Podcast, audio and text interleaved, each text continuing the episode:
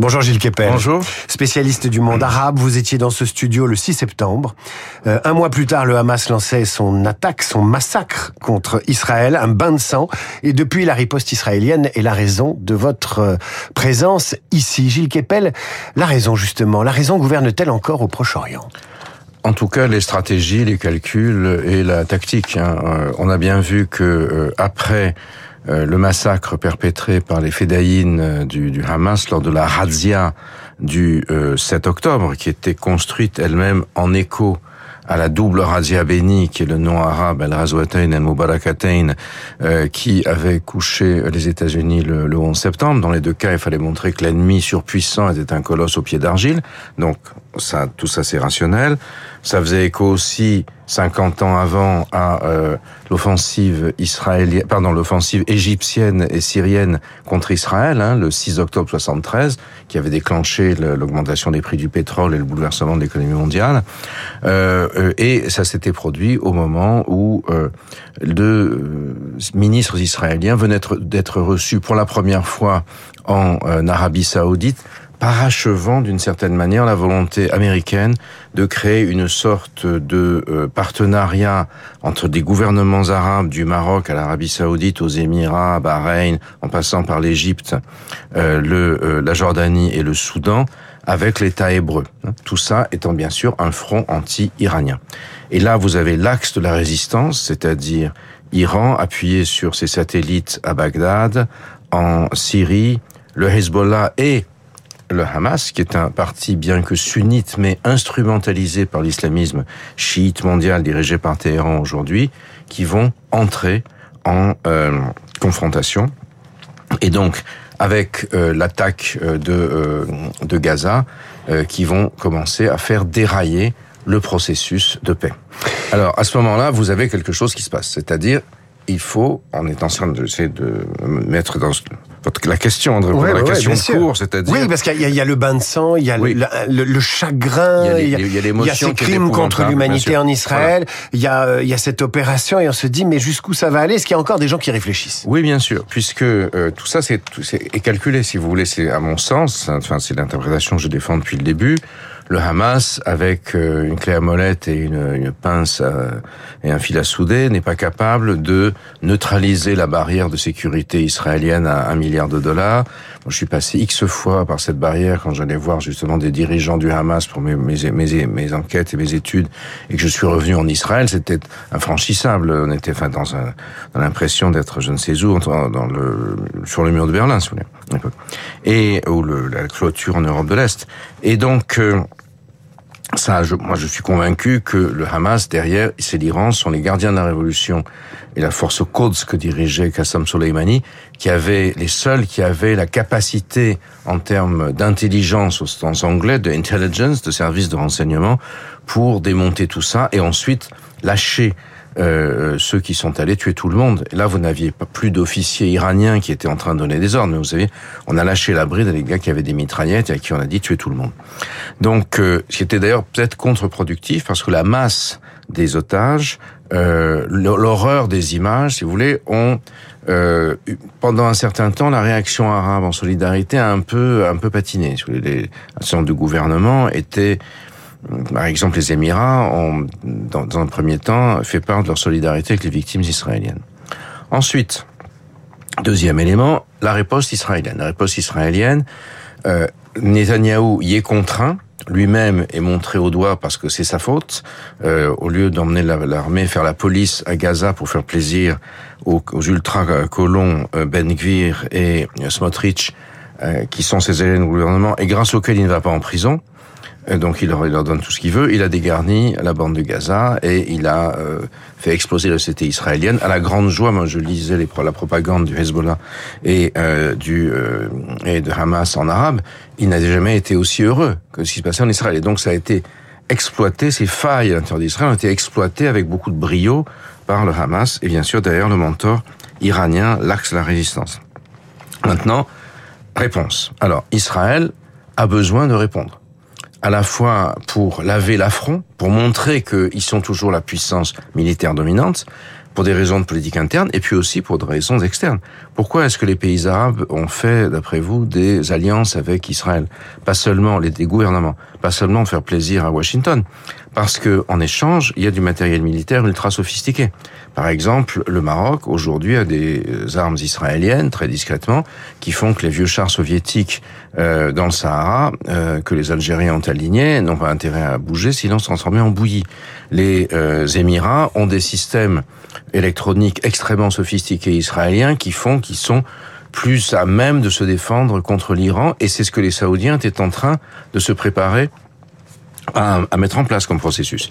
Donc, deuxième question, la réponse israélienne veut dire quoi? Veut dire des morts, des blessés, des civils, des massacres éventuels, et du coup une immense solidarité arabe partout qui fait dérailler tout le processus. Du coup, qu'est-ce qu'on fait? On sort Blinken de la Maison Blanche, on le met dans un avion. Pardon, euh, Biden, excusez-moi, Blinken faisait déjà la navette. On le met dans un avion, tandis que les deux porte-avions américains, le Gerald Ford et le Dwight Eisenhower, déploient environ une centaine d'aéronefs, c'est-à-dire c'est la moitié de l'armée de l'air française, hein, euh, juste en face, sur le, en Méditerranée orientale, avec les sous-marins, la lanceur d'attaque, etc. Bien.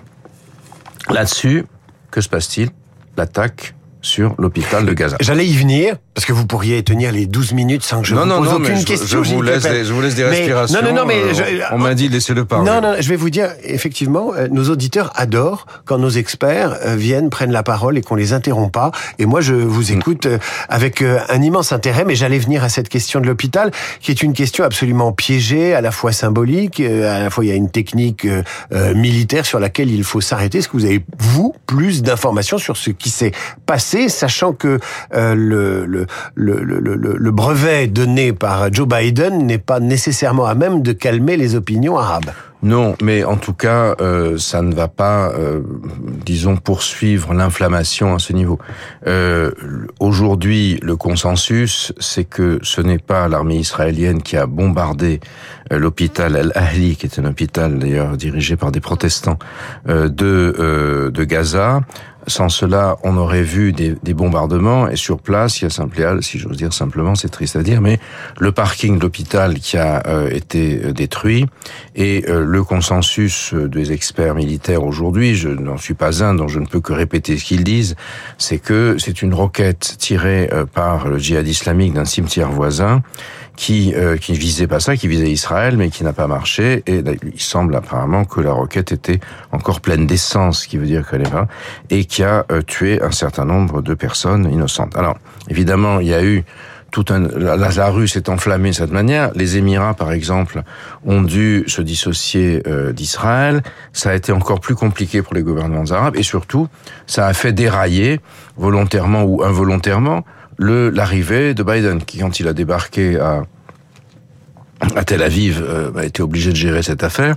Et d'autre part, Mahmoud Abbas, qu'on avait sorti de sa maison de retraite euh, pour le faire aller au euh, sommet d'Amman, on l'a fait revenir dedans en disant non, je ne peux pas rencontrer Biden quand le peuple palestinien vient d'être tué. Bon, alors, ça, et du coup, il n'y a pas eu de sommet euh, à, à, à, arabe avec Moubarak et le roi de Jordanie en Amman en présence de Biden. Donc du coup, ça, ça tirait, le, ça mettait une peau de banane, si j'ose dire, sous le pied de Joe Biden. Cela étant, avec les explications sur la façon dont le, dont l'explosion a eu lieu, ça va certainement, ça, ça va, bon, la rue se calmera ou pas, je n'en sais rien, mais pour les dirigeants arabes, c'est un soulagement puisque ça leur permet, d'une certaine manière, de recommencer la négociation. Et vous dites qu'il y a un consensus sur ce qui s'est passé pour cet hôpital. C'est un consensus qui va d'où à où, grosso modo? Quand on parle de quand, quand Gilles Kepel parle de consensus sur un événement aussi tragique qui s'est déroulé au Moyen-Orient, c'est un consensus qui englobe, englobe quel, quel, quel qui pays va déjà jusqu'à ce qu'on puisse prouver les preuves, donner des, des éléments contraires. Mmh. Euh, Aujourd'hui, euh, si vous voulez, bon, même si le président des États-Unis est un ami d'Israël, il ne peut pas engager sa parole euh, en disant non, c'est une roquette du djihad islamique, alors que vous avez des photos satellites qui vont vous montrer que c'est un bombardement euh, israélien. Vous mmh. voyez, que je sache, il n'y a pas eu de réponse convaincante de l'autre côté. Euh, Aujourd'hui, bien sûr, les gens qui vont manifester devant les ambassades américaines, même françaises, à Tunis, etc., avec des arrière-pensées des, des, pays, des dirigeants de ces pays-là, euh, ne, ne, vont pas en être convaincus. Ça, non, euh, bien évidemment. Mais euh, les gouvernements euh, arabes, eux, au bout d'un, ils vont, bon, ils ne le diront peut-être pas, mais ils vont, ils vont voir. Donc euh, voilà où on en est, on en est aujourd'hui. Alors, euh, quel peut être Enfin, j'ose même pas parler d'issue. Mais non, il y a des signes de. Alors, Biden revient. Euh, il va probablement euh, y avoir un, disons, un type de réponse. Ce que, fait, ce que font les Américains à, à, Doha, où se fait la négociation à Qatar, où les Iraniens sont très présents et où l'émir le, du Qatar fait la médiation, c'est qu'il faut laisser euh, Israël avoir un type de riposte qui montre qu'il n'est pas complètement euh, hors jeu. D'ailleurs, c'est ce qui fait que les dirigeants arabes vont continuer à garder du contact avec eux. Sinon, pourquoi acheter leur matériel si on peut cisailler leurs frontières aussi facilement? Deux, que ces ripostes ne soient pas, euh, ne franchissent pas une certaine limite pour ne pas enflammer le arabe. Troisièmement, il y a la question des otages, il faut pas oublier. Euh, il y a euh, 190, enfin on ne sait pas exactement, otages, dont un certain nombre des doubles nationalités, américaines, françaises, etc. Donc ça, c'est une marge de négociation aussi, les otages. Et puis l'Iran ouvre des fenêtres. Parlant d'otages, euh, notre compatriote euh, franco-iranienne, collègue Fariba Adelha, qui avait été maintenue en détention arbitraire en Iran depuis plusieurs années maintenant, a été relâché subitement. J'ignore bien sûr les, les, détails de la négociation avec les renseignements français et iraniens, mais c'est un geste qui vient de l'Iran aujourd'hui à l'Union européenne, à la France et l'Union européenne, face aux Américains, en disant on n'est pas si méchant que ça, et du reste, nous avons voilà une idée de canal de négociation. Euh, Emmanuel Macron devrait se rendre dans la région dans euh, les euh, dans les jours qui viennent. la médiation américaine a montré ses limites. Est-ce qu'il y a maintenant une ouverture pour l'Europe, puisque c'est on est dans ce dans cette espèce d'ajustement C'est la, la question sur laquelle je voudrais terminer notre échange. Écoutez Gilles Capel, il est effectivement terminé. J'ai posé trois questions, vous avez fait des réponses longues.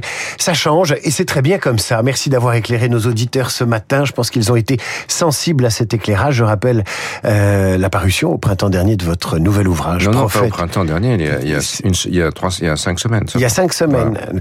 Euh, Prophète en son pays, c'est paru chez l'Observatoire et je recommande cette semaine la lecture de votre article dans Le Point sur le rôle de l'Iran dans cette crise. Dans un instant, le rappel des titres et la revue de presse d'Hervé Gattegno qui nous parlera entre autres de délation fiscale rémunérée